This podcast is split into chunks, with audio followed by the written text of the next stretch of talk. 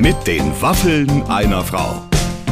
Ein Podcast von Barbaradio. Ein Tag wie Gold, in den Adern 100.000 Volt. so heißt er, der äh, aktuelle Song von Max Rabe. Und äh, er hatte die Zeit gefunden, zu uns in die Show zu kommen. Äh, in der aktuellen Folge, lieber Clemens, Ja. äh, bist du auch... Ähm, der Meinung, dass Max Rabe eine Art von Prominenz hat, dass man fast so ein bisschen starstruck ist, weil der, der ist einfach so unantastbar toll. Der ist so eine eigene, so, ein, so, so genauso wie seine Musik, so eine ganz eigene Welt, der Mensch, oder? Ja, total. Und man ja. muss auch sagen, ich kenne ihn ja ein bisschen, er lebt diese Welt auch total konsistent. Also er lebt eben auch so, er wohnt so, er kleidet sich so. Das ist ja nicht so, dass der nur auf die Bühne geht und dann den Frack anzieht, Ja. sondern der hat im Prinzip eigentlich immer so den Frack an, egal wo er ist. Und der ist wirklich wie aus der Zeit gefahren. Ich liebe das so, wenn ich den auf dem Fahrrad irgendwo sehe. Fahrrad, ne? Das hab ich ja, auch schon mal gesehen. es ist so Super. wunderbar. Dann denkt man immer, man ist irgendwie wieder in den, in den 40ern oder in den 20ern. In den 30ern möchte man ja nicht sein, aber die Musik in der Zeit, äh, zumindest die, die nicht aufgeführt werden durfte, die war großartig und die bringt er ja auch wieder so wunderbar zum Leben. Wir freuen uns sehr auf ein tolles Gespräch mit dem unglaublichen Max Rabe. Die Maschinen rollen, die Technik, und es ist übrigens ja Raketentechnik, mit der könnte man bis zum Mond fliegen. Die brauchen wir aber auch, um äh, das Stimmspektrum unseres heutigen äh, Gastes aufzunehmen. Er ist wieder bei uns und das macht mich sehr, sehr glücklich. Max Rabe ist da. Hallo, guten Abend oder guten Tag, wie auch immer. Guten Tag. Guten Tag. Ähm, man kann sich's anhören, wann man will. Ähm, ich freue mich, dass du da bist. Und äh, wir haben uns ja zuletzt, wir treffen uns ja auch ab und zu mal privat. Äh, zuletzt haben wir uns am Rande des Ok- Oktoberfests gesehen. Ja, das war lustig. Ich, wär, ich, ich hatte an dem Tag äh, ein Konzert in München und ähm, also wir hatten zwei Abende und äh, habe mich dann nachmittags mit gemeinsamen Freunden von uns, äh, wie du weißt, verabredet und die haben gesagt, ja komm doch mal vorbei und ich war in der Gegend, bin aber nicht lange geblieben, weil das war sah einfach zu einladend aus. Überall stand Bier rum und was zu essen und so und Ja. wenn man abends ein Konzert hat, muss man ein bisschen konzi ein bisschen mm, diszipliniert sein. Ja, ich dachte, ich hatte so ein bisschen, äh, ich fand schade, dass du nicht mit aufs Oktoberfest gekommen bist. Dann hättest du mir jetzt sagen können, wie der Abend, wie der Abend so. weiterging. Hätte ich beschreiben können, was du alles angestellt hast. Okay. Aber ich glaube, eh, du wärst auch nicht der, der einzige, ähm, also ich glaube, du wärst der einzige im Oktoberfest gewesen, der, der da nicht in Lederhose ähm, kommt, ja, oder? Wie gesagt, ich bin ja nach München gereist, äh, nicht wegen des Oktoberfestes, sondern weil ich da arbeiten musste. Und äh, andererseits, äh, wenn ich äh, schon aufs Oktoberfest gehe, dann muss man, also da habe ich auch nichts dagegen, da richtig mitzumachen. Ähm, dann ziehe ich halt eine Lederhose. Und ich hatte meine letzte Lederhose in diesem Stil, ich glaube, da war ich zwölf, dann passte sie irgendwann nicht mehr. Aber ich hatte also also mit so einem äh, Ah. Mit so einem richtigen Lederlatz vorne. mit dem Latz, genau. War das, äh, ist das denn so, dass du dann auch jedes Jahr eine neue gekriegt hast bis zum gewissen Alter? Weil da wächst man ja immer wieder äh, schrecklicherweise raus. Ich glaube, meine, ich habe die Lederhose meines Bruders aufgetragen und äh, das war seine, sein letztes Modell. Das war also deutlich größer. Da hätten wahrscheinlich zwei von mir reingepasst. Und wir waren also auf dem Gebiet sehr nachhaltig.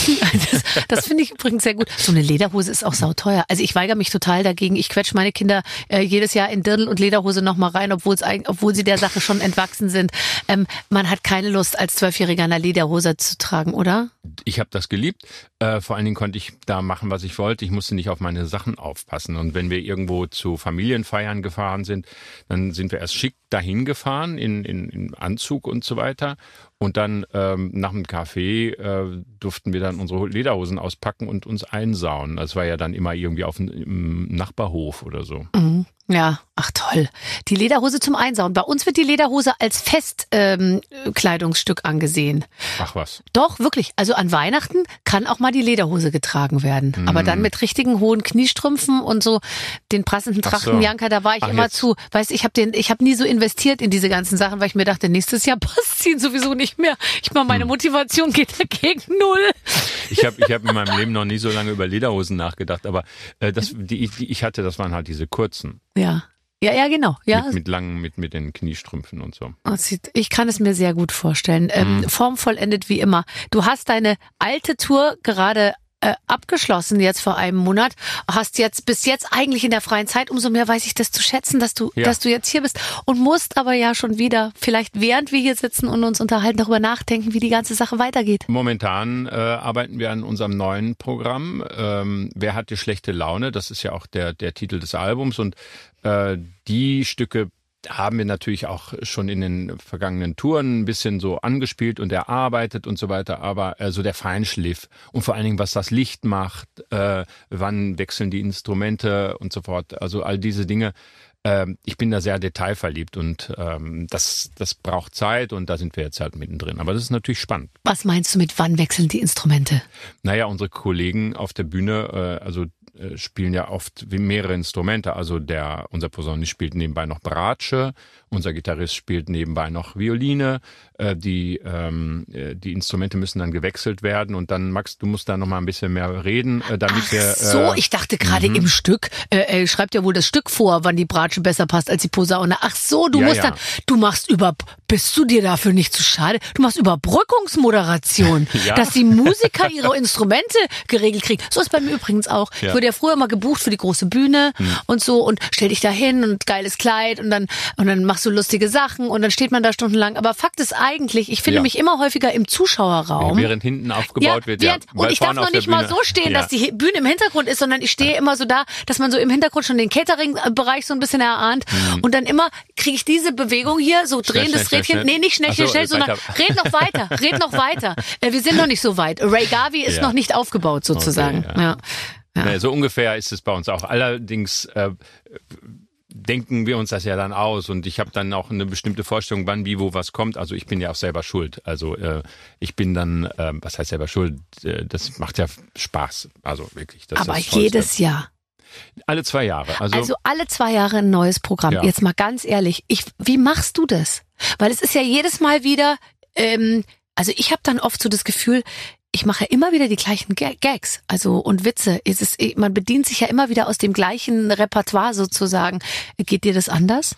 Ich habe tatsächlich ein, zwei Moderationen, die ich dann so alle fünf Jahre nochmal aus dem Karton ziehe. Äh, bin dann auch immer traurig, wenn äh, wenn das wenn ein Programm abgespielt ist und ich weiß genau, äh, ich werde doch sowas Lustiges fällt mir doch Ja. nie, wieder ein und Ja. dann äh, denkt man nach und dann fällt einem doch irgendwie wieder was Lustiges ein. Also, ich lass mir da helfen. Nee, ich kann das, nicht alleine mehr. ich, ich bin da bockig. Ich äh, habe da meinen, ich, äh, auch, auch beim Stücke schreiben. Ich habe mir noch nie ein Stück schreiben lassen. Also das, das Repertoire der 20er, 30er Jahre, klar, das nehme ich dann und suche aus, was da passt. Mhm. Aber äh, die Stücke, die so in den letzten Jahren entstanden sind, so angefangen von Küssen kann man nicht alleine und so, die das habe ich immer äh, zusammen erarbeiten müssen. Ich äh, möchte mir da nichts äh, zeigen. Also bin ich irgendwie stur. Und wenn du sagst, wie das Licht so sein wird, das heißt, auch da steckst du voll drin. Ja, aber wir haben einen ganz tollen äh, Lichtmann, Dirk Lehmann, äh, denkt sich da schon was aus äh, und, und zeigt mir das. Und ähm, ich muss da immer weniger äh, irgendwie korrigieren oder sagen, ich glaube, das ist zu viel oder das lenkt ab oder so weiter. Der hat eine wunderbare Dramaturgie. Und ehrlich gesagt, nach den Konzerten sagen die Leute, ja, das war ein tolles Konzert und so schön. Und dann aber das Licht. Ja, dann kommen die richtig Ja. ins Schwärmen, Und gell? dann, dann äh, Schön, Herr Erabe, aber das Licht. Also ein bisschen weniger. Wenn wer ist der Sänger? Ich keine Ahnung. Aber das Licht anschauen. Also ich achte inzwischen nur noch darauf, dass es nicht mehr so ganz von oben kommt. Sonst hat es, geht es bei mir in Richtung Adams Family tatsächlich. Ja, da, äh, da, das ist dann wiederum was anderes. Äh, da müssen wir uns dann an die, äh, an das halten, was, was in den Hallen vorliegt. Aber ich meine jetzt so, zum Beispiel bei, bei äh, im letzten Programm ähm, hatten wir wo war denn das? In Saarbrücken, in der Saarlandhalle. Ist Mhm. vis-à-vis, ähm, sind so irgendwie weiß nicht, Übersetzerkabinen und da spiegelte sich das Licht dann quasi wieder. Da konnte ich mir das nochmal so quasi kurz vor Abschluss Abschluss der Show kannst du dir konnte noch mal angucken, was du da so gucken, machst. Was, nein, was, was, äh, was, was ich ja auch weiß, aber äh, das dann nochmal so von außen zu sehen, das war schon, also äh, spektakulär, wenn dann, wenn das leise wird, wird das Licht auch und dann äh, irgendwann äh, leuchten dann auch die Podeste, werden von innen ausgeleuchtet und gestrahlt und wenn mit der Dynamik der Musik verändert sich dann auch das Licht. Also das ist äh, schon und er sitzt da mit großem Vergnügen und und äh, denkt sehr musikalisch. Das, ist, toll. Ja, bei dir eh- leuchten die Podeste. Ich meine, ich stehe ja auch ab und zu auf Bühnen. Also ich glaube, bei mir hat jeder eine Stirnlampe an. Deine äh, um, um, äh, um, um sich ein bisschen, weißt du, Licht zu machen auf dem Notenpult. Ansonsten müssen sie es auswendig können, ehrlich gesagt. So. Und dann äh, äh ist, stimmt schon, bin ich auch manchmal überrascht, weil ich gucke ja doch meistens in den Zuschauerraum und äh, da hinter einem, hinter, bei mir ist da auch, bei mir ist ja viel mit bunten Farben wird ja. gespielt und so und da passiert eine ganze Menge. Ja, ich finde das auch spannend. Und, und dann diese Stücke, die ganz intim sind, wo, wo fast gar kein Licht auf der Bühne ist, wo es sehr, sehr, sehr klein wird und äh, ja, das ist äh, spannend. Und deswegen äh, bin ich ähm, auch sehr gern drin äh, bei den Konzerten. Wir haben ja auch oft äh, Freiluftkonzerte gegeben, aber da haben wir mit der Lichtdramaturgie hm, nee, nee. natürlich ja. nicht mehr so viel am Hut. Ja. Ähm, aber ähm, wir müssten eigentlich mal wieder Freiluftkonzerte geben, dann regnet es nämlich auch gleich. Die wieder. Kurmuscheln wollen besucht werden, kann ich dir sagen. Ich bin noch nie in einer Kurmuschel äh, gewesen. Da passen wir gar nicht rein mit all den Leuten. Aber du hast ähm, ja recht. Ich habe nur letztens mit einer sehr netten Freundin gesprochen und die sagte dann äh, zu einem Freund, der auch Konzerte macht, ähm, ihr könnt gerne mal in meiner Muschel spielen. nee, sie hat gesagt, ich begrüße dich und deine Freunde gerne mal in meiner Muschel. Okay, ist das politisch korrekt? Darf man das heute noch sagen? Ich danke auf, ich denke auf jeden Fall. Ich habe Muschel durch und durch gegoogelt. Das ist absolut unbedenklich. Ach, Nein, das ist toll. Aber äh, sitzt, setzt du dich auch manchmal an den Bühnenrand? Ich habe mich äh, beim letzten Mal in meinem Konzert nämlich so an den Bühnenrand gesetzt, um einfach mal so zu brechen mit den Gewohnheiten. Auf dem Flügel liege ich ja häufiger mal, wobei inzwischen äh, äh eher dran gelehnt so, aber ich habe mich an den Bühnenrand vorne gesetzt und da war auch mal eine andere Beleuchtung möglich und da mhm. konnte ich mit den mit der ersten Reihe fast so ein bisschen Händchen halten. Das willst du wahrscheinlich gar nicht, aber ich ich, ich also, konnte das. Ich weiß gar nicht, ob das Publikum sehen möchte, dass ich auf dem Flügel liege. da kommt wahrscheinlich gleich der Sanitäter und auf dem, na ich ich habe ähm, wir haben unsere Dramaturgie. Ich glaube, das ist ganz schön so. Ja, das glaube ich auch. Wer hat hier schlechte Laune? So heißt das Album, das in den Charts war oder ist. Auf Platz drei. Auf Platz drei. So. Das war, das war, das stieg auf äh, ein auf Platz drei, was schon phänomenal ist. Und dann dümpelte das so rum auf Platz sieben und Platz acht und neun und so. Und kurz vor Weihnachten äh, war es dann wieder auf Platz drei. Und das ist phänomenal.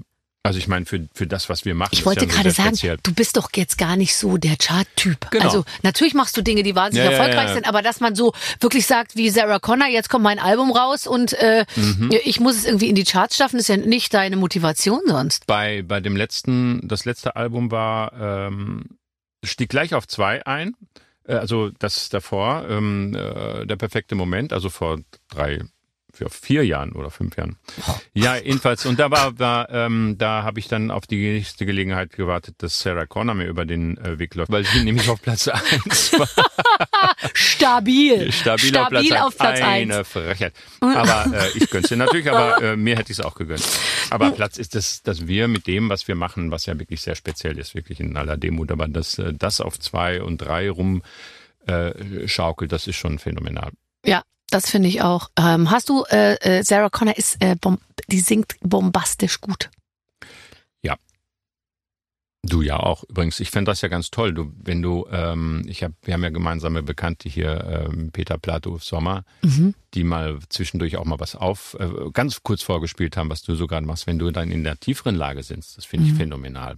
Ach, danke sehr. Ja. Weißt du, ich denke mir manchmal, wenn ich mal eine Ausbildung gemacht hätte, ich bin eben immer so unambitioniert gewesen, weil es ging auch immer so. Aber was hätte ich vielleicht, jetzt meine ich wirklich beim Singen oder so, ich hätte nämlich auch sehr gerne, so wie du, eine Opernausbildung ähm, gemacht. Dann würde man natürlich anders singen, geht ja auch gar nicht für Pop jetzt so. Aber da hätte ich schon Spaß dran gehabt. Jetzt im Nachhinein ärgere ich mich ein bisschen, dass ich das damals doof fand. Ähm, ach ja, also es hat so alles seinen Weg. Man, man kann im Nachhinein kann man nicht meckern. Man kann vielleicht dann zwischendurch oder jetzt noch Gesangsunterricht nehmen. Das geht ja auch. Aber dafür wäre ich wieder zu faul, wenn ich mir denke, ach Aha. komm, ich krieg doch auch so die Halle voll. Ja, das ist natürlich eine demütige Einstellung, mit der man ja auch sehr weit kommen kann. Aber jetzt mal ganz ehrlich. Ja, wirklich, das ist aber leider die Einstellung, mit hm. der ich durchs gesamte Leben gegangen bin. Ach, es geht ja auch irgendwie so. Ja. Und das hat mich leider, und da gibt's einen tollen Spruch, Talent ähm, verhindert Ex Exzellenz. Und ich glaube wirklich, dass das bei mir voll ähm, ähm zum Tragen kommt. Ich habe mich glücklicherweise so positioniert, dass es immer gut ging. Aber ich glaube, wenn man weniger ähm, so äh, ja gewiss, so eine gewisse Leichtigkeit, Talent hat, dann könnte man eigentlich richtig gut was schaffen. Wahrscheinlich äh, hätte das bei dir was kaputt gemacht, weil ich habe, ich, äh, tut mir leid, ich muss jetzt leider schon wieder was sehr Gutes Mach nichts, wir haben Zeit. ich fand, äh, wenn du bei den äh, ähm, wie wäre es das, Eurovision Song Contest oder so, wenn du auf den Bühnen bist, wenn du da moderierst oder ich habe dich ja auch schon bei Galas erlebt, äh, bei Echo äh, Verleihung und so weiter. Ähm, diese Souveränität und diese Leichtigkeit, mit der du durch den Abend führst und auch diese Selbstironie, äh, das, das kann man nicht lernen und da hast du wirklich eine Begabung. Also ähm, das, äh, da du hast ein gutes Gefühl und beim Singen und beim äh, Moderieren, also ich glaube nicht, dass man das in der Schule lernen kann. Inzwischen äh, zwinge ich die Leute auch dazu, mir beim Singen zuzuhören. Wenn ich moderiere und sie sind schon mal alle da, dann singe ich meistens auch äh, gleich noch was, weil ich mir denke, jetzt können sie nicht weg. Und äh, das ist doch irgendwie, ist, ist doch ganz günstig. Bei mir ist genau andersrum.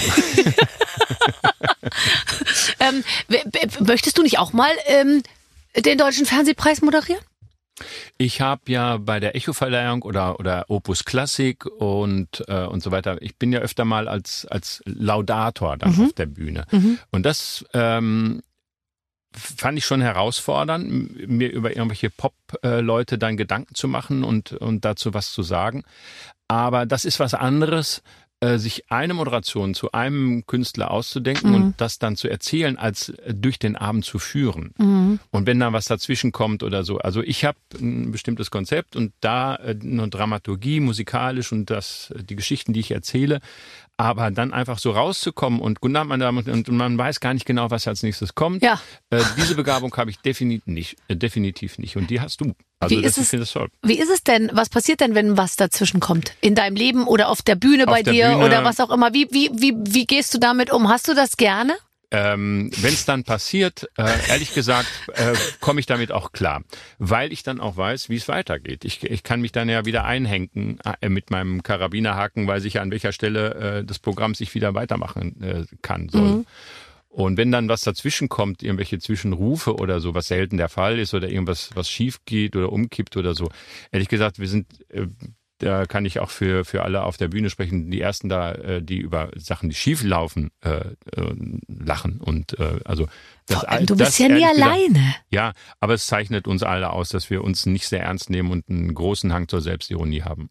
Ich finde das toll, dass man nie alleine auf der Bühne ist. Mich nervt es manchmal, weil ich denke mir, jetzt muss ich wieder da raus und ich habe dann irgendwie keinen Sparringspartner und mhm. du kannst dich umdrehen und da sitzen einfach deine Freunde. Ja, das ist schon so, dass, äh, dass wir da ähm, ja, und sind manchmal einfach nur angrinsen, wenn irgendwas wo. Äh, das merken ja die anderen auch oft gar nicht, oder? Der Zuschauer merkt es ja oft auch nicht. Äh, ach doch, das glaube ich schon. Wir kriegen ja dann oft äh, Kommentare, äh, dann irgendwie, was war denn da und so weiter. Das, das war doch Absicht, das habt ihr doch extra so gemacht. Also wenn man dann, wenn was schief läuft und man sich da wieder geschickt raushangelt, äh, mhm. äh, dann denken die Leute, ja, das machen die doch absichtlich. Mhm, ja, klar. Ähm, äh, bist du ein Chef? Mhm. Bist du, bist du Chef? Also es heißt, es ist ja schon, du bist der Gründer des Orchesters. Bist Mitglied, du Chef? Ein, Grund, ein Gründungsmitglied. Genau, ja. Und äh, ich bin da so reingeschoben worden auch. Also die haben, äh, halt, äh, Max, was weißt du denn und was sagst denn du dazu oder so? Und nach und nach habe ich dann so die Aufgabe auch übernommen. Und ähm, es hat sich so ergeben und dann auch die Tatsache, dass, dass er einer was sagen muss. Und anfangs habe ich gesagt, mh, hm, was soll man zu diesen Stücken sagen? Die sprechen doch für sich. Ich habe immer äh, Wert darauf gelegt, die, Modera äh, die, die Texter und Komponisten und auch die Jahreszahl zu nennen. Mhm. Das, das fand mhm. ich irgendwie ähm, wichtig. Der Rest ist doch unnötig. Und dann kommt noch einer, muss was sagen. Und naja, dann habe ich dann immer mehr angefangen, äh, Moderationen mir auszudenken und so weiter und so fort. Und sowas mit anderen Sachen auch. Ähm, da ich bei den Proben auch von außen zuhören kann, kann ich dann auch sagen, irgendwie hier, äh, pass auf, ihr macht euch gegenseitig Konkurrenz. Du denkst dir was Lustiges aus und da links bei den Saxophonen auch. Mhm. Ähm, äh, verschiebt das, dass es nicht gleichzeitig kommt. Mhm. Oder äh, und dann, ja, nach und nach habe ich dann immer mehr Verantwortung übernommen. Wir waren ja eine Studentenband. Ja, und, kann man äh, sich jetzt ganz schwer vorstellen, ehrlich ja, gesagt. sehr alte Studenten jetzt inzwischen. Nein, aber, das äh, nicht, aber so. Man lernt nie aus. Ähm, ich hatte äh, letztens äh, David Garrett hier im Gespräch und der hat mir gesagt, so er macht jeden Vertrag selber und er guckt sich alles an und er weiß immer ganz genau, wie die Sache läuft und, und wie sie laufen muss. Und, ähm, und, und jetzt frage ich mich, wie ist es bei dir? Bist du auch jemand, der genau weiß, wo der Ordner steht? Nee. Also äh, wenn mich Leute fragen, was würden sie denn gerne nochmal lernen? Was, worauf möchten Sie denn nochmal? Was, was, was würde mhm. Sie brennend interessieren? Sag ich, Buchhaltung. Ja, ich das wäre praktisch, wenn du das könntest. Ahnung. Also ich, Gott sei Dank, äh, ähm, ist bisher alles glatt gegangen. Aber ähm, Aber ähm, Weißt du denn, wie viel Geld da manchmal sozusagen an so einem Abend im Umlauf ist und wie viel auch theoretisch schiefgehen könnte? nun ist es so. Frau Schöneberger, nun ist es so. Folgendermaßen, wenn Sie bitte folgen wollen. Also, wir sind ja eine Partnerschaft Ja. und äh, wir haben kein Management. Also Nein? wir haben natürlich die tolle Petra Husemann, äh, die so, äh, so Presse und, und so, so koordi- koordiniert und, und auch irgendwie als, als das anfing mit MTV Unplugged, das hat, äh, das muss natürlich alles Ich wollte gerade gestaltet sagen, da gehst du dann ständig ans Telefon, wenn es klingelt? Nein. Nein, nein. Aber ähm, im Orchester äh, haben alle oder sehr viele ihre eigenen Aufgaben. Also es gibt äh, Johannes Ernst, der ist der äh, Geschäftsführer. Ich bin sozusagen gezwungenermaßen Geschäftsführer. Also wir haben zwei Geschäftsführer, aber er kümmert sich um alles. Dann Sven Behrens äh, kümmert sich um die Reiseplanung. Dann gibt es die musikalischen Leitungen, das macht gerade Bernd Frank. Äh, Ian Wegwert, unser Pianist, kümmert, kümmert sich um alles, was so Social Media be betrifft und, und äh, Dabei wolltest du das eigentlich machen. die äh, Dinge, Das haben die sie dir vor der Nase weggeschnappt. Du wolltest unbedingt Social Media machen. Du hast gesagt, bitte, ich will das mit Instagram machen. Aber okay. Ich habe mich dann überreden lassen. Ich, ich, ich, äh, ich werde auch immer eingebunden und sage dann so, ähm, äh, guck mal hier, das haben wir bekommen, ist das nicht toll und, so, und hier ist das und so. Also ich bin, bin auch schon involviert, aber diese Pflege, äh, das können andere tatsächlich besser. Also ich habe da Respekt vor, ich kann's nicht. Und ähm, so hat jeder seine eigene Aufgabe und dann haben wir ein festes Büro ähm, und da ist Wilfried Hase, der hält die Fäden sozusagen zusammen. Ähm, da kommen die Pakete an, da gehen die Telefonate ein und die Mails und so. Die Also, heißen auch alle so toll, deine, deine, deine Jungs da. Wilfried Hase, Lalala Ernst, Dings und Pung. Das klingt alles so, als wären das eigentlich fast Künstlernamen. Max Rabe. Ja. Hab- ist das ein Einstellungskriterium, dass man hinten irgendwie Hase, Rabe, äh, Oh, ohne Tiere läuft hier gar nichts. aber es klingt wirklich wie aus dem Film. Der Herr Fantastisch. Meisel, ja, der Meise. Äh, ja, aber die, die, die Sache ähm, hat sich einfach so ergeben, dass wir uns über studentische Kontakte immer wieder empfohlen und kennengelernt haben. Also es gab da nie ein, ein Vorsprechen oder so, sondern immer gesagt, hier kennst du den, nehmen wir den mal und fragen wir den. Also so. Aber jetzt mal ehrlich, wenn sich dann irgendwann mal was ändert oder jemand geht weg oder will was anderes machen oder so, das ist doch ein Drama. Ich hasse es, wenn sich im Team was verändert. Mhm. Ja, also das das, darf ich jetzt gar nicht so laut sagen, aber es ist, äh, manchmal sage ich so, äh, manchmal lästere ich so über die Redaktion, ja, aber nur so im Spaß natürlich. Ich würde es hassen, wenn irgendjemand sich hier äh, was anderes suchen würde. Und die sind alle auf dem Sprung, die wollen alle zu Guido Maria Kretschmer, das weiß ich auch, ja. Mhm. Aber, verstehst du? Ja, ich verstehe das sehr gut. Nein, aber tatsächlich, also äh, es ist, finde ich, immer schwer, wenn sich was ändert. Ja, ähm, manchmal, ja, es tut sich glücklicherweise sehr wenig. Also äh, es wäre für, würde jetzt zu weit, wenn ich. Aber unsere Geigerinnen, wenn die dann Familie gegründet haben. Das muss dann, man ihnen verbieten. Ja, äh, eigentlich schon, aber das war dann oft zu spät. Dann waren wir dann in, in, in Japan und dann sagte unsere Geigerin Handeberger ich, äh, boah, ich kann das nicht mehr. Ähm, Ich, zu Hause habe ich ein kleines Kind und Ja. ich bin jetzt hier in Tokio. Und so haben wir ähm, das dann auch verstanden, dass sie gegangen. Aber äh, Cecilia ist jetzt auch schon so, so, so lange dabei. Wie alt ist sie? Cecilia? Ja. Ist ja da passiert nichts mehr. ein Alter. Das ist immer so Ich hatte mir noch aufgeschrieben, hast du zum Thema Management, weil ich, äh, ich dachte, vielleicht sagst du jetzt auch, ja, ich bin der totale Chef und so. Hast du schon mal so Fachliteratur gelesen? Es gibt doch immer, jeder, jeder gute Mann hat doch auf dem Nachtkästchen liegen Lean Management oder äh, Leading from Behind oder Leading from whatever. Irgendwie sowas. Hast du solche Sachen mal gelesen, damit du Nein. auch äh, die Mitarbeiter motivierst, sozusagen? Ja, ich verstehe schon, was du meinst. Aber ähm, äh, ich finde, wenn Leute solche Bücher gelesen haben, dann reden die dann auch so und man merkt das dann Ja. auch. Und da kriege ich schon Sodbrennen. Also, weil das ist dann, das ist dann sind dann diese Phrasen. Ja. Und wir kommen glücklicherweise äh, ohne Phrasen aus. Das glaube ich. Ähm, ich moderiere ja seit kurzem, verstehen Sie Spaß, und bin ein bisschen äh, traurig fast, dass du denen äh, mehr oder weniger vor die Flinte gelaufen bist, ähm, zu einer Zeit, als ich da noch nicht zuständig war. Willst du mir kurz erzählen, was Verstehen Sie Spaß mit dir gemacht hat? Das war in Stuttgart, bin ich beim Radiosender eingeladen worden und der Moderator, es ist schon so lange her, ich krieg's gar nicht mehr auf die Reihe. Und der Radiomoderator hat, ähm, also der war komisch, der war verpeilt, natürlich äh, äh, mit Absicht. Und dann riefen da merkwürdige Leute an äh, und und also da, ich musste mich schon sehr zusammenreißen. Äh, andererseits, wenn es so richtig bekloppt ist, dann kann ich darauf auch eingehen und ähm, ich bin erstaunt, wie, wie ruhig ich da geblieben bin. Äh, Und dann fing der auch noch an zu trinken und so. Und was ja traurig ist eigentlich so. Darum äh, war meine Toleranz dann immer größer. Je, Oh Gott, du bist je du hast ein. Mitgefühl gehabt, obwohl du eigentlich dachtest, ich will hier raus. Ich Ja. habe gedacht, wann ist dieser Mist zu Ende? Aber und dann irgendwann kam dann äh, Frank Elster um die Ecke und sagte, verstehen Sie Spaß. Gott, das ist ja aber schon sehr lang her, wenn das Frank Elsner war.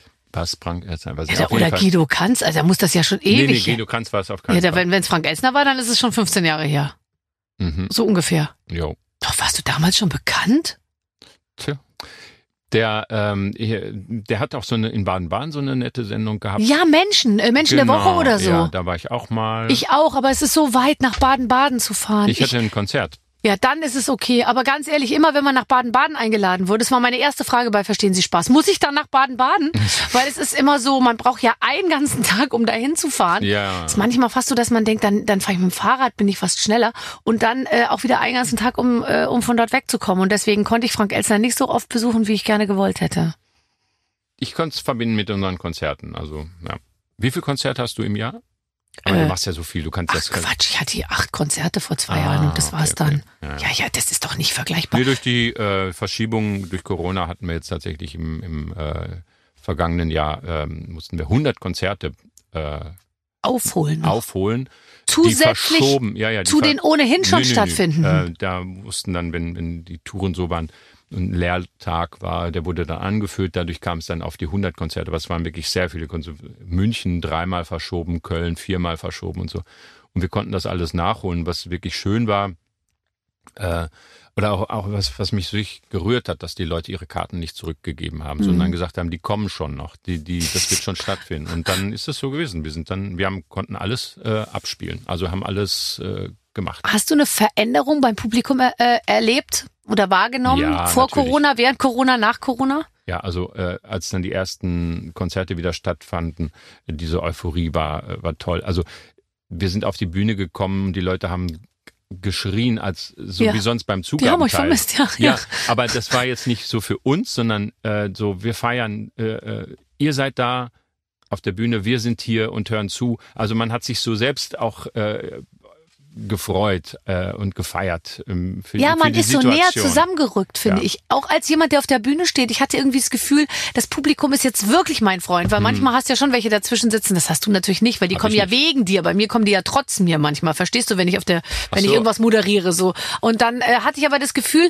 man sieht sich jetzt mehr so in einem Boot, alle so miteinander. Ja. Und dass nichts selbstverständlich ist. Ähm, habe ich, ich war, ich habe immer, äh, ich habe nie, habe ich es nie für selbstverständlich, aber jetzt hat man noch mal lernen können. Äh, also ich meine, als die ersten Cafés wieder aufmachten und die Leute draußen im Frühjahr auf den äh, Terrassen Kaffee getrunken haben, habe ich gedacht, das gibt's nicht. Mir verschlug's fast den Atem.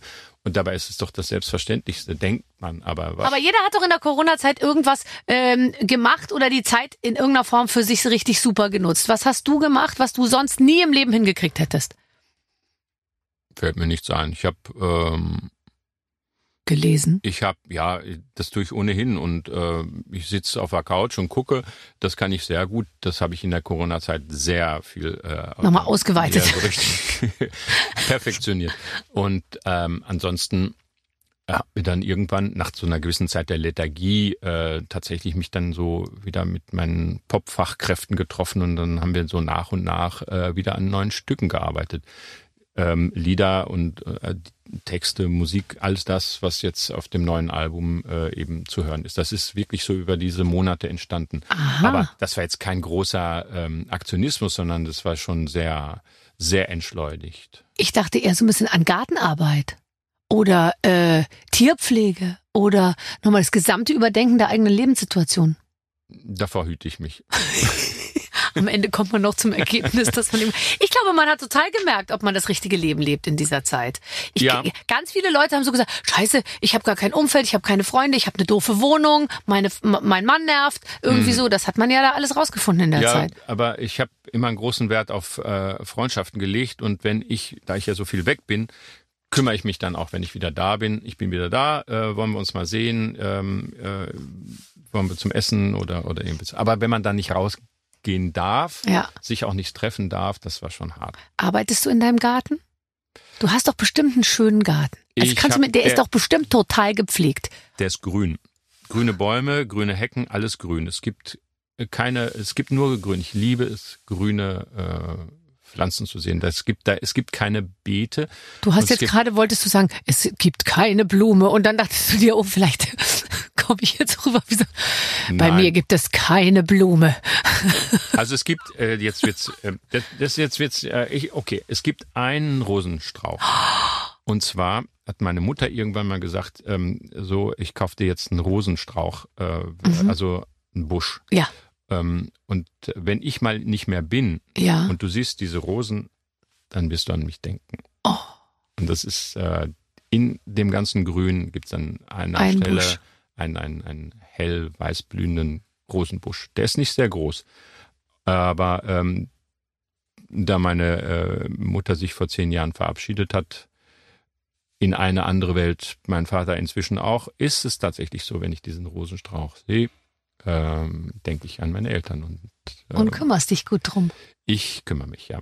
Und wehe, da kommt eine Wühlmaus. Dann sag ich Wühlmaus. oh, die äh, Wühlmäuse. raus. Ich habe letztens welche in meinen äh, Oliven- und Zitronenbäumen entdeckt, die sich dort ein, die haben sich im Prinzip, ich glaube, ein Mehrfamilienhaus in einem sehr großen Blumentopf äh, eingerichtet Mhm. und haben einen Zugang über oben und über unten und ich, ich irgendwie konnte ich es nicht verhindern. Und die saß da auch manchmal, wenn ich reinkam und hat mich so angeguckt, weil sie wusste, ich kann nichts machen. Und dann habe ich irgendwie habe ich mich schlecht gefühlt, aber ich habe einmal durchgespült mit einem Gartenschlauch. Ja, Da die ist wollen oben auch, im Dach reingespült und ist unten rausgekommen. Ja, die wollen auch nur leben, aber nicht in meinen Zitronenbäumen. Ich habe mit der, mit der, ähm, die, die Rose ähm, irgendwann mal mit so einem Kanickelgitter von unten durchdings. Ah, das weil, ist ja super gut. Ja, weil ähm, da weiß dann jeder Maulwurf und jeder. Was hier Sache ist. Ja, dass, dass Ja. hier Zutritt verboten. Das Ja, wird dann nee, auch das akzeptiert. müssen die auch akzeptieren, finde Ja. ich, in diesem speziellen Fall. So, die Redaktion hat sich ein Spiel für uns einfallen lassen. Ich hoffe, es ist äh, ein schönes Spiel, was wir gemeinsam spielen werden. Ich weiß ja nichts darüber. Hier steht. Lieber Max, liebe Barbara, wir wollen heute testen, ob Max wirklich ein echter Rabe ist und vor allem, was für ein Rabe er ist. Dazu haben wir einen hochkomplexen Text entwickelt, der alle Charaktereigenschaften von Max berücksichtigt, analysiert, und auswertet. Das heißt, wir haben einen Test im Internet rausgesucht. Mhm. Barbara, neben dir auf dem Bildschirm ist eine Internetseite mit einem Test offen. Stimmt. Bitte lese die Fragen vor und Max, bitte beantworte die Fragen nach bestem Wissen und Gewissen. Am Ende gibt es dann die Auflösung, was für eine Rabe Max wirklich ist. Denn wir wissen alle, das Internet hat immer recht. Irre. Oh Gott. Ein Rabetest. Jetzt pass auf. Kohlrabe oder doch eher Elster? Welcher Rabenvogeltyp bist du? Cool? Was heißt wie cool? Welcher Ragen, Rabenvogeltyp bist du? Kohlrabe, Ach, nicht Kohlra- cool. Ich habe cool verstanden. Kohlrabe. Kohlrabe? Kohl. Nee, entschuldige, es heißt Kolkrabe. Kolk, Kolk. Kolkrabe. Okay, Kolkrabe oder doch eher Elster? Wusstest du, dass die Elster auch ein Rabe ist? Ich, äh, das Erstaunliche ist, die, die, die, der Schwan ist auch eine Ente. Ja. Ja. So, So, jetzt, schau mich jetzt an. du. Ja. Also, wir machen jetzt den absoluten Rabentest. Er, er, er stammt aus dem Internet und meine Redaktion hat sich hier schon wieder einen Preis verdient. Bist du ein geselliger Mensch? Es gibt die folgenden Antwortalternativen. Ich bin gern mit meiner Clique unterwegs. Ich fühle mich auch allein sehr wohl. Ich bin am liebsten bei meinem Partner. Und wie? Je mehr Leute um mich rum, desto wohler fühle ich mich. Oder ich bin ganz gern allein. Ich bin gern allein, aber genauso gern äh, in meiner Clique unterwegs. Komm, ich wir machen die beides. Clique. Jetzt mal ehrlich. Ja, ich bin aber auch gerne allein. Nee, also, aber sonst kommt so. am Ende da raus, äh, dass ich ein weißt du- Psychopath bin. Nein. Ja, ganz genau. Also Clique, Clique, Ja. Klick, klick. So, knüpfst du leicht Kontakte? Ja, meistens schon. Kommt darauf an. Nein, ich bin schüchtern. Nein, ich bin leicht eingeschnappt. Ja, ich habe überhaupt keine Hemmungen. Äh, das zweite, ja, meistens schon. Ja, das gelingt mir. Ja, oder? Ja. Ähm, äh, findest du, es wird leichter, äh, kurze Zwischenfrage, es wird leichter, Kontakte zu knüpfen, wenn jeder einen kennt? Weil du hast ja, du hast ja eine Art von Prominenz, dich, äh, auch wenn nicht jeder deine Platte vielleicht hat oder Mhm. beim Konzert von dir war, jeder weiß, wer du bist. Bist du auch schon so ein bisschen, äh, Ja. dass du immer mit allen gleich redest, weil du, weil du weißt, die kennen dich eh? Ähm, das kriegt man ja dann sofort mit, äh, ob, ob die einen erkennen oder ob, ob, äh, ob sie mit dir reden wollen, weil, weil sie dich zu kennen glauben und dann so tun als nicht. Äh, und dann weicht man aber auch ganz schnell, äh, nee, der hat überhaupt keine Ahnung, wer ich bin. Und das finde ich, äh, finde ich, äh, da habe ich schon ganz tolle und lustige Situationen erlebt. Ja, und was machst du so? Ja, ich äh, Musik, ach so, also ähm, und so, ja, so 20, 30, ach, so ein bisschen so wie Max Rabe, ja, genau, so ziemlich so die Richtung. ist das toll! Ist das toll! Aber äh, das ist ja wahnsinnig lustig. Äh, Also, zu mir sagen sie dann immer, äh, wenn ich krieg dann oft mit, dass sie über mich reden und dann, das ist sie. Nein, Ja. doch. Ja. Nein, die Schöneberger ist viel dicker. ja, oder ich kenne das ja auch so irgendwie. Nein, das ist er nicht, der fährt doch nicht mit der S-Bahn. Tut er aber doch. Und warum fährt er S-Bahn? Weil er da ganz leicht Kontakte knüpfen kann. Wenn man sich erstmal so aneinander reibt, ne, und in der Achsel des, äh, des sozusagen äh, Schnief. des Berliners hängt, äh, dann äh, da ist man sich doch sehr nah. Was isst du besonders gern? Ich esse alles gern. Ich bin wählerisch und esse nur, was mir schmeckt. Fast Food für dich lecker. Grillwürstchen, Steak oder Käse. Ich mag vegetarisches Essen lieber als Fleisch. Ich esse wirklich alles. Aber äh, ich, ja, das ist die kurze Frage, äh, Antwort. Ich esse alles. Ich nehme auch die lange. Sehr lustig ist, dass meine Redaktion ähm, sich immer genau zur Vorbereitung des Interviews ein, ähm, ein Interview von jemandem anhört, ja. Und in deinem Fall haben sie sich zur Vorbereitung angehört Toast Hawaii. Das heißt, ich wusste jetzt in der Vorbereitung über dich, dass du nicht so gerne Gurken, sehr gerne Avocado, den Kaffee immer schwarz trinkst, äh, alter Gouda liebst, dass du ähm, Brot mit Blutwurst in der in der äh, Pfanne warm warst, dass du Nachos liebst und den Apfel immer ganz isst. Ansonsten hatten sie nichts rausgesucht über dich. Wir gehen zurück ins Funkhaus. Ja, also jetzt weißt du alles. Also ich habe äh, tatsächlich bin ähm, äh, und ich esse schon Gurken auch. So, aber ich esse lieber eine Gurke so, Ja. als dass sie irgendwo ja, auf einem Cent, dass alle belegten Brötchen mit so einer Gurke oder auch manchmal in Salaten stört mich so eine Gurke. Ich finde, eine Gurke kann ganz, ganz, ganz fies sein. Ich habe noch nie unangenehme Gurken kennengelernt, aber ich finde, sie passen nicht in äh, nicht überall rein. Äh, so, äh, ich habe das dann eher oder bei, bei Sushi, wenn dann auf einmal so eine Gurke da drin ist. Ich will Ja. dann das Fleisch schmecken und dann. Ja, aber ja, ich, ich finde Gurken äh, an sich klasse. gut. Du musst mal So eine, so eine Schale mit Gurken hau ich so weg. Aber farblich würde es super in deinen Garten passen. Hast du mal eine eigene Gurke gezüchtet? Nein. Ich schon. Und ich kann dir sagen, wenn die dann reif wird, dann da raschtest du aus, wirklich. Weil die ist nochmal auf eine andere Art und Weise und nicht so, die werden ja nicht so dick, so lang, Mhm. sondern sie werden ein bisschen kürzer und da steckt einfach alles drin, das ganze Leben in der Gurke. in der Gurke. Ich trinke drüber nach. Äh, Gin mein Tonic. Leben als Gurke. Ja, na, natürlich kein Gin Tonic ohne Gurke ist ab, ja, wirklich. Ich möchte nicht hier als Gurkenverneiner dastehen. Nee, aber Gin Tonic mit Gurke ist gut, oder? Mm. Oh, und auch so ein Zitronen drin, oder? Also wirklich. Also auch Pimps und so. Pimps Ah. Number One. Mit, das sind ja dann auch immer Gurken. Natürlich Gurken, Äpfel. Ja. Und vielleicht noch sogar was. Fantastisch. Man merkt schon, wir essen gerne, aber wir trinken auch gerne. Wen, äh, we, was würdest du für deine Kleidung bevorzugen? Schwarz, aufgelockert mit Gelb und Rot, äh, glänzende Stoffe mit leichtem Violettschimmer? Schwarz-Weiß mit elegantem Grün, ganz schwarz wie die Nacht, schlicht schwarz oder grau? Grau, Brau, Blau. Das gibt's nicht.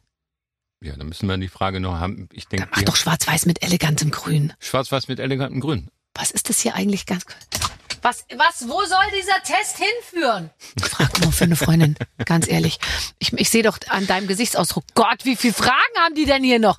Oh Gott, wir machen schnell. Warte mal. Ähm, würdest du dein Kind in einer Kindertages in eine Kindertagesstätte geben?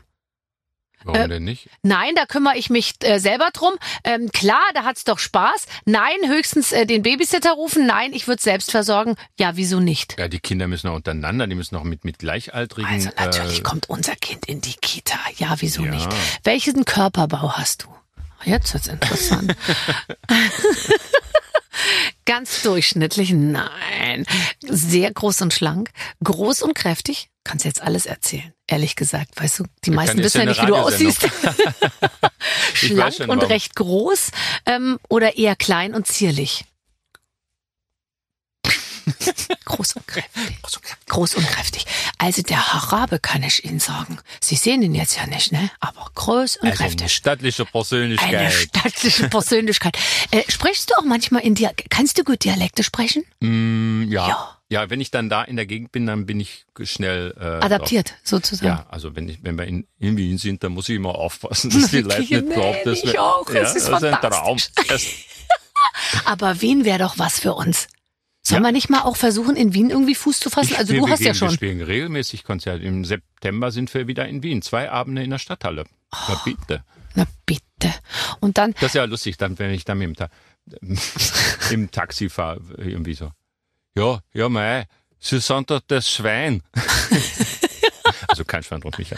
ja, sehr schön. Bei mir ist wirklich immer so, wenn ich in, in Österreich bin, die sind ja so, die Wiener sind so hundsordinär, die lieben das ja auch, ja. Mhm. Während jetzt, also sag ich mal, Berlin ist ja jetzt schon nicht unbedingt elegant, aber das ist ja immer nur gescheißen, scheiß die Wand an und so geht's ja immer nur. Mhm. Ja. Ich finde, also wir kommen da auch gut klar, die, die mögen äh, unseren Humor und äh, da gibt's tatsächlich eine große Schnittmenge zwischen Berliner und, und Wiener Humor. Ja, kann ich, äh, also ich lieb's, ich würde sofort dahin ziehen. Also, äh, äh, gib, bittest du Freunde, dir was zu essen abzugeben, wenn sich Gelegenheit bietet. Ich bin sehr kreativ im Betteln, ich kümmere mich selbst um mein Essen. Äh, ähm, ich Wo sind wir jetzt gerade? Beim, wenn, wir, wenn wir am Tisch sitzen oder was? Ja, egal, ja. Oder ich schnorre gern mal was Leckeres. Für die, die jetzt gerade reinschalten, wir machen den großen Rabe-Test. Bin ich eher Elster oder Kolkrabe? So. Mhm. Also, Also ich äh, ehrlich gesagt finde das toll, wenn man äh, wenn wenn ganz viel bestellt wird und man so Oh. tauscht, äh, also sich so also unaufgefordert jemandem was vom Teller zu nehmen, das finde ich jetzt nicht gut, aber zu fragen, darf ich das mal und willst du mal meins probieren Vor allem, so. wenn es in der Mitte steht. Ich finde es sehr Ja. umständlich, wenn dann, weil manche Leute haben ja so hygienische Vorgaben, dann geben die einem eine andere Gabel und dann Mhm. So. tropft das alles so runter und so, weißt du? Ich finde es aber gut, wenn das alles so in der Mitte steht und Teilen. alles gehört ja, allen. Ich Ich, finde das gut auch. Mhm. Wäre gut so mit alles gehört allen.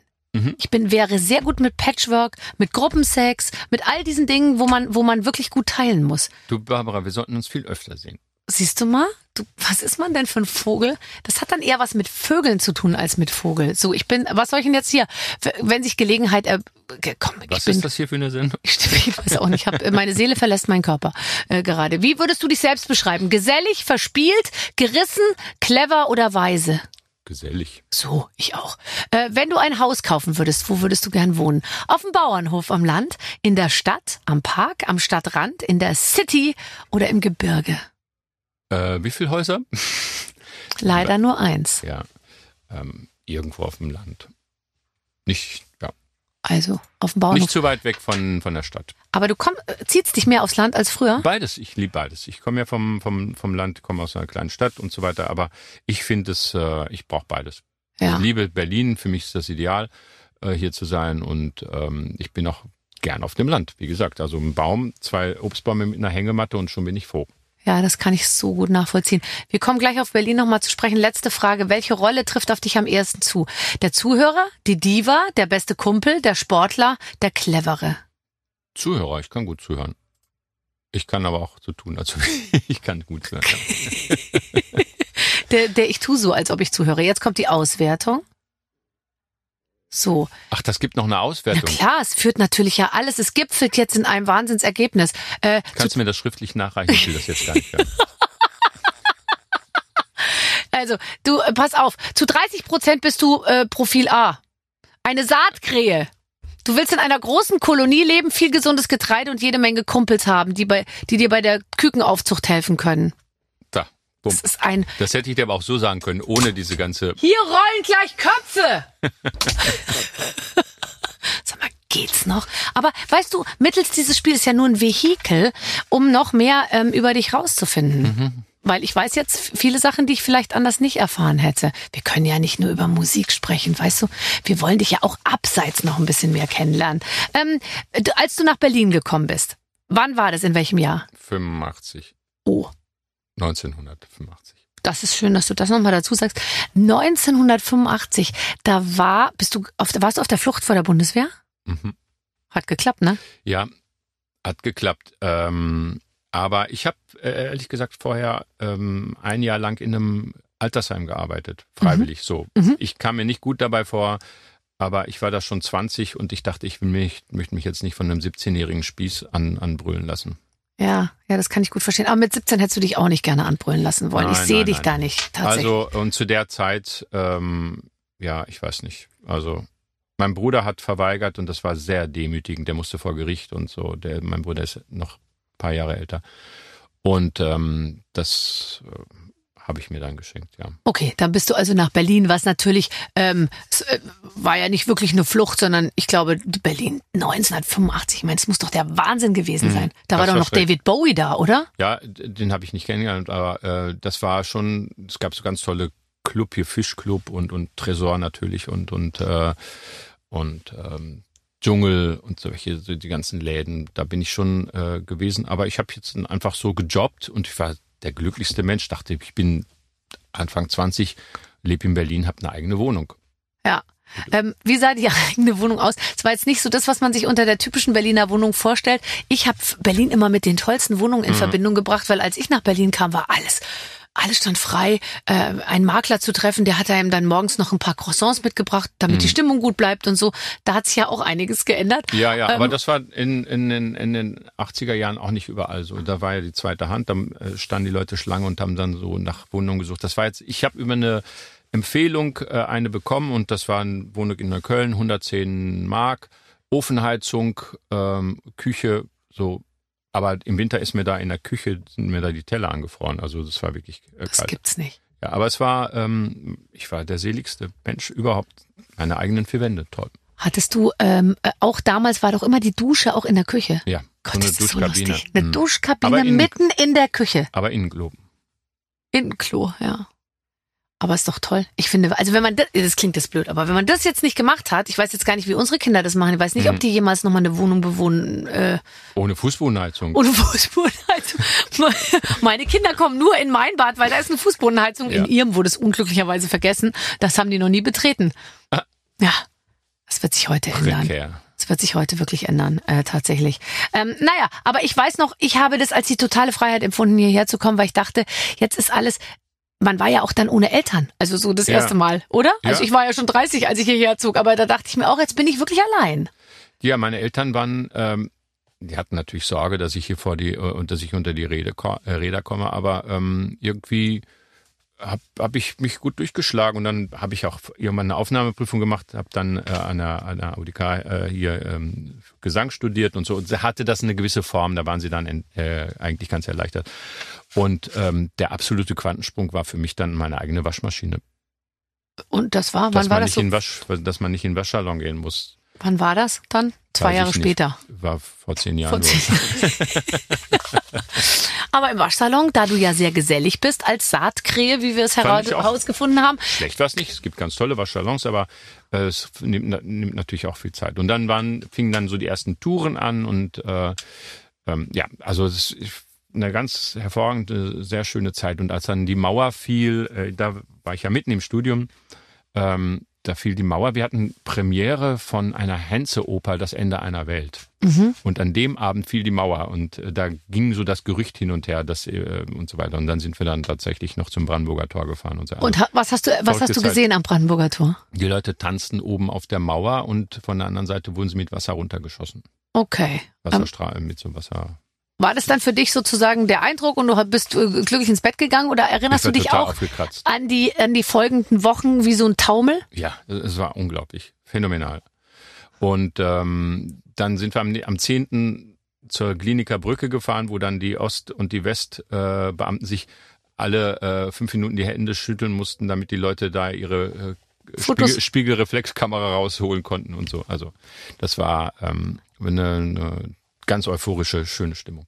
Ähm, wenn du vorhin erzählt hast, deine Eltern haben so gehofft, dass du nicht vor, vor die Hunde gehst sozusagen Mhm. oder dass du nicht auf die schiefe Bahn kommst. Hast du für dich mal das Gefühl gehabt, auf die Nein. schiefe Bahn zu kommen? Mhm, Ich hatte nie, also ich habe äh, teilweise ganz, also überhaupt kein Geld gehabt und so, aber ähm, ich, mich hat das überhaupt gar nicht gestört, weil ich habe, wie gesagt, meine eigenen vier Wände und äh, hatte meine eigene Wohnung. Aber so, dass man sich mal so von Dingen so, so ablenken lässt oder so. Man kann ja ziemlich leicht, ich finde, in Berlin kann man ja ziemlich leicht in so ein Ding reinkommen, wo man dann so, ach, ausgehen und Ding, man braucht ja dann auch gar nicht viel Geld irgendwie. Deswegen ist ja Berlin auch so toll. Ja, das stimmt. Ich habe ähm, so ge gejobbt und ähm, bin dann nachts ganz lange in, in den Diskurs und rumgestreift und so. Ähm, das würde ich jetzt heute alles gar nicht mehr auf die Reihe kriegen, aber das hat so alles seine Zeit gehabt. Ich habe wirklich wenig Geld ge gebraucht und ich bin gut durch die äh, durch alles durchgekommen. Irgendwie, und dann haben mir auch manchmal Leute was geliehen.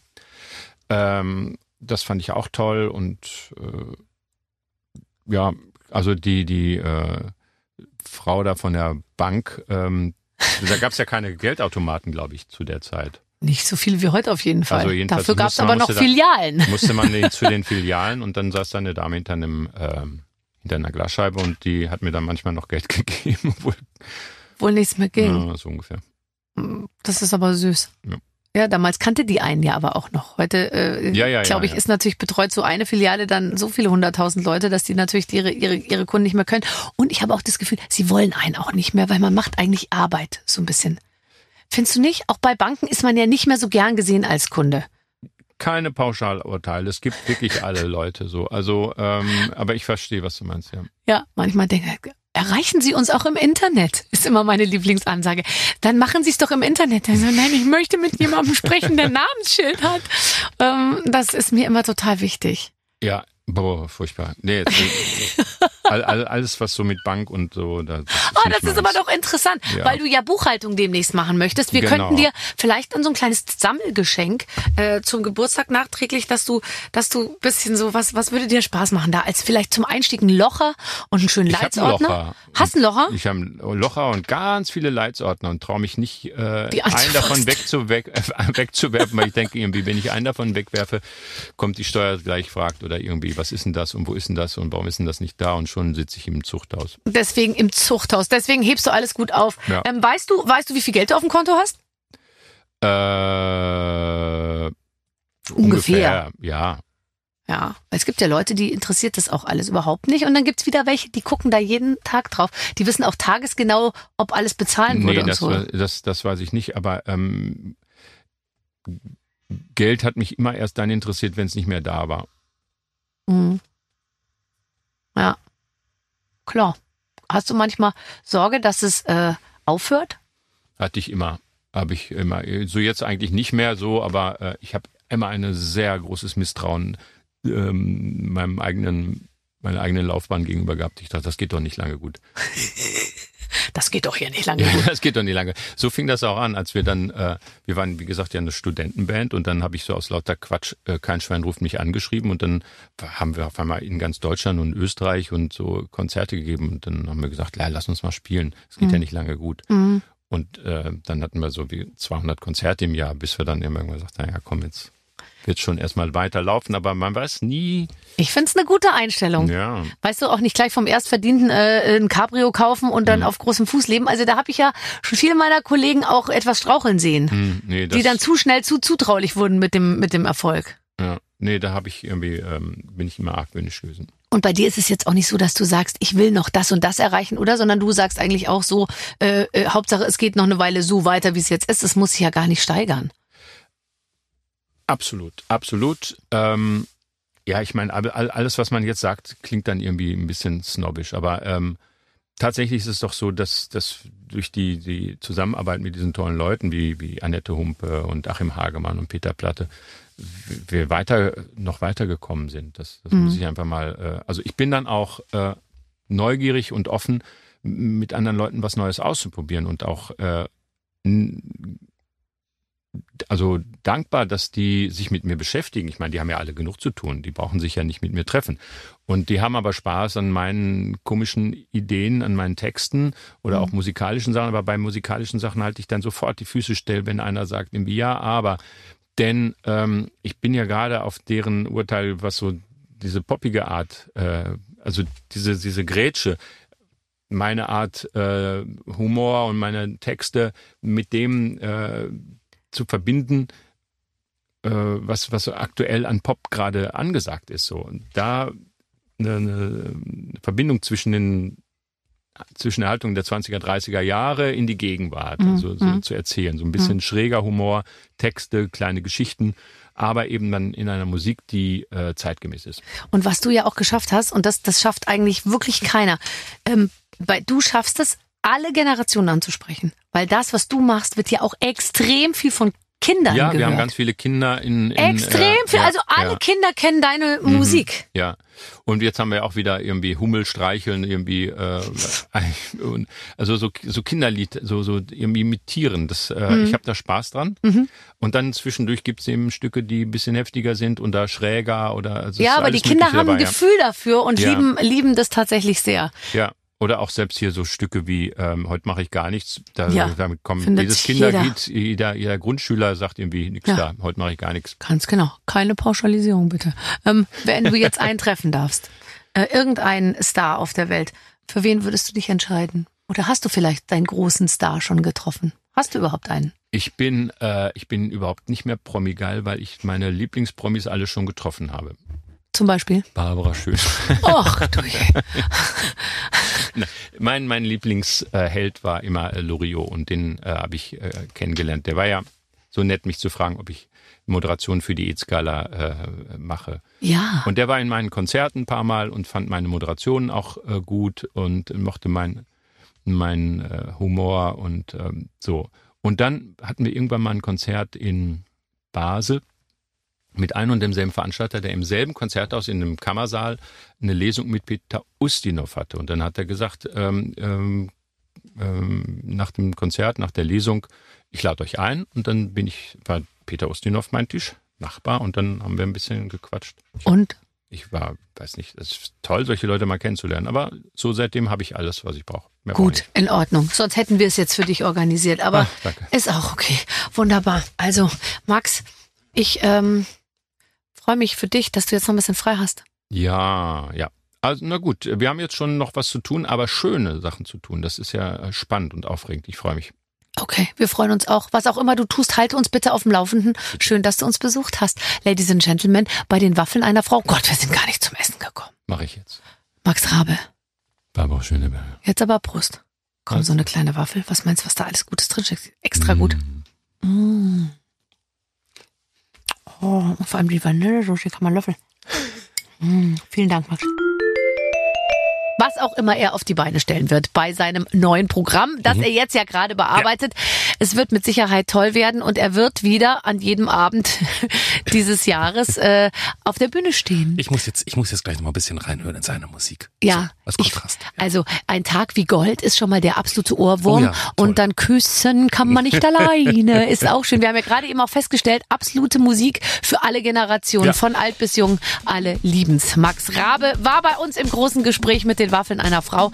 In der nächsten Woche gibt's eine neue Ausgabe und da freuen wir uns, wenn ihr dann auch wieder reinhört. Bis dann. Mit den Waffeln einer Frau. Ein Podcast von Barbaradio. Das Radio von Barbara Schöneberger. In der Barbaradio App und im Web.